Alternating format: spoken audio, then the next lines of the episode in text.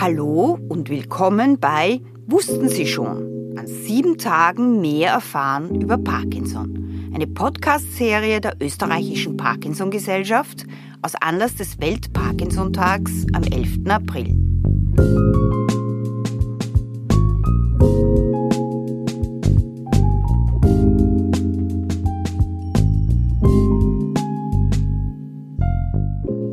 Name ist Regina Katzenschlager und ich bin Vorstand der neurologischen Abteilung der Klinik Donaustadt in Wien und Vizepräsidentin der österreichischen Parkinson-Gesellschaft.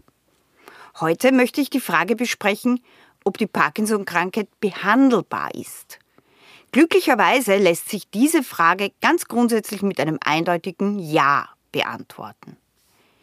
Wir wissen ja, dass eine der wesentlichen Veränderungen, die der Parkinson-Krankheit zugrunde liegen, ein langsamer Rückgang an bestimmten Zellen im Bewegungszentrum des Hirns ist. Diese Zellen stellen Dopamin her, einen sogenannten Neurotransmitter, also eine Substanz, die Informationen zwischen Nervenzellen überträgt. Dopamin hat wichtige Funktionen für die Geschwindigkeit und den geordneten Ablauf von Bewegungen, hat aber auch Bedeutung für das psychische Wohlbefinden. Deshalb kommt es so häufig vor, dass Parkinson-Betroffene vor Beginn einer Behandlung nicht nur die typischen Symptome in den Bewegungen wie Verlangsamung, Gehschwierigkeiten und Zittern bemerken, sondern auch eine Reihe an unangenehmen psychischen Veränderungen wahrnehmen können, wie einen Verlust an Energie und Freude. Insofern ist die Parkinson-Erkrankung unter den sogenannten neurodegenerativen Erkrankungen also Erkrankungen, bei denen es zu einer langsamen Rückbildung von Nervengewebe kommt, die bei weitem am besten behandelbare. Die Medikamente, die das bewerkstelligen können, haben unterschiedliche Ansatzpunkte. Das wichtigste ist sicherlich Levodopa, also die Vorstufe von Dopamin, das in den Nervenzellen selbst in Dopamin umgewandelt wird. Der Abbau von Levodopa und von Dopamin kann hinausgezögert werden, indem bestimmte abbauende Enzyme gehemmt werden. Und schließlich können die Dopaminrezeptoren, also Andockstellen, an denen Dopamin aktiv ist, durch sogenannte Dopaminagonisten aktiviert werden, die die Wirkung von Dopamin imitieren. Es ist wichtig für jeden einzelnen Betroffenen und jede einzelne Betroffene, die Auswahl, Dosierung und Kombination dieser Medikamente genau abzuwägen und je nach individueller Wirksamkeit und Verträglichkeit im ganzen Krankheitsverlauf anzupassen. Das Ziel der Behandlung ist immer, die bestmögliche Wirksamkeit zu erzielen mit den geringstmöglichen oder idealerweise gar keinen Nebenwirkungen. Im Verlauf der Erkrankung erleben viele Betroffene, dass die Wirkung ihrer Medikamente auf die Parkinson-Symptome zwar grundsätzlich erhalten bleibt, aber merkbar kürzer wird. Oder auch, dass in den Zeiten guter Beweglichkeit unfreiwillige Überbewegungen, die sogenannten Dyskinesien, entstehen.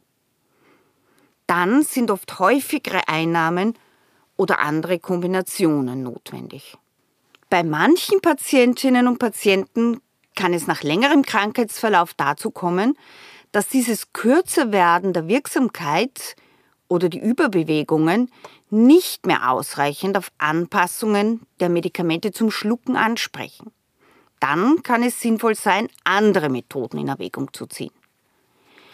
Zustände schlechterer Beweglichkeit können zum Beispiel mit dem Dopaminagonisten Apomorphin behandelt werden, der ins Unterhautgewebe gespritzt wird und innerhalb von Minuten zu einer Besserung führt. Neue Entwicklungen zeigen, dass Apomorphin auch über die Mundschleimhaut aufgenommen werden kann und das Levodopa als Inhalationsspray schnell wirkt. Diese letzten beiden Methoden sind aber in Österreich derzeit noch nicht verfügbar. Bei der sogenannten Parkinson-Operation also der tiefen Hirnstimulation, werden in einem neurochirurgischen Eingriff Sonden ins Gehirn eingebracht, die die Funktion der betroffenen Nervenzellkerne stimulieren. Dadurch werden viel weniger Medikamente zum Schlucken notwendig und Wirkschwankungen und Überbewegungen können wesentlich besser werden. Diese Methode kommt aber nur bei relativ jungen Betroffenen in Frage.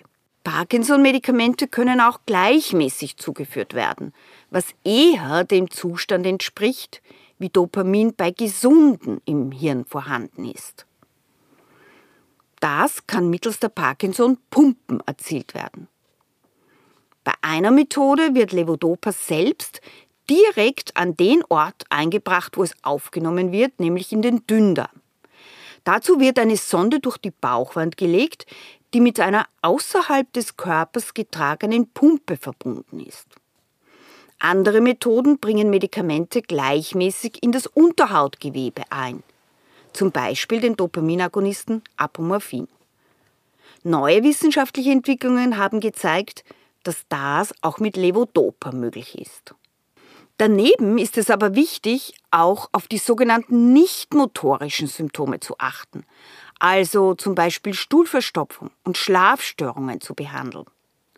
Manche dieser nicht-motorischen Symptome sind aber selbst Teil der Wirkschwankungen, treten also nur in Phasen schlechterer Beweglichkeit auf, zum Beispiel Schmerzen, Angst oder Konzentrationsschwierigkeiten. Dann zielt die Behandlung wiederum auf eine Besserung der Wirkschwankungen ab. Was können aber die Betroffenen selbst beitragen, um ihre Symptome zu verbessern? Hier hat Bewegung im Allgemeinen einen sehr hohen Stellenwert.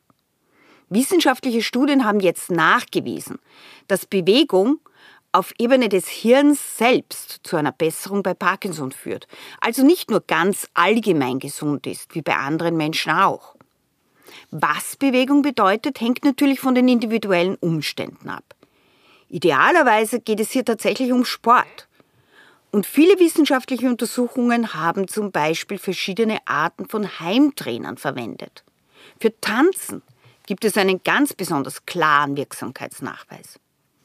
Es kann aber jede Sportart sein, die die Betroffenen entweder ohnehin gern ausüben oder die sie bewusst als Teil ihrer Parkinson-Behandlung beginnen. Und natürlich haben Physiotherapie und Heilgymnastik einen Stellenwert. Das wird im Verlauf immer wichtiger, wenn vielleicht bestimmte Sportarten aufgrund von eingeschränktem Gleichgewicht nicht mehr sicher genug sind. Ergotherapie kann für die Aufrechterhaltung von Feinmotorik und Geschicklichkeit wichtig sein. Und Logopädie kann bei Schluck- und Sprechproblemen helfen. Und schließlich hat auch die Ernährung einen gewissen Stellenwert. Die sogenannte Mittelmeerdiät hat sich jetzt als wichtig für den Verlauf herausgestellt. Natürlich hoffen wir alle, dass die vielfältigen wissenschaftlichen Ansätze, die derzeit laufen, Therapien finden werden, die den gesamten Krankheitsverlauf grundsätzlich günstig beeinflussen also krankheitsmodifizierend wirken. Derzeit haben wir noch keine derartige Therapie für den praktischen Einsatz zur Verfügung. Auch wenn die Hoffnung größer ist als je zuvor, dass sich die Zellveränderungen selbst beeinflussen lassen werden.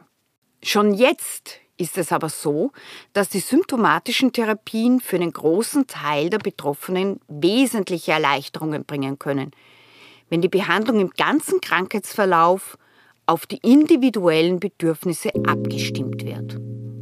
Für heute vielen Dank fürs Zuhören. Wenn Sie mehr erfahren wollen, bleiben Sie dran. Morgen gibt es den nächsten Podcast der österreichischen Parkinson-Gesellschaft aus Anlass des Welt-Parkinson-Tags am 11. April. Walter Pirker, der Präsident der österreichischen Parkinson-Gesellschaft, wird zum Thema Wird Parkinson heilbar sprechen.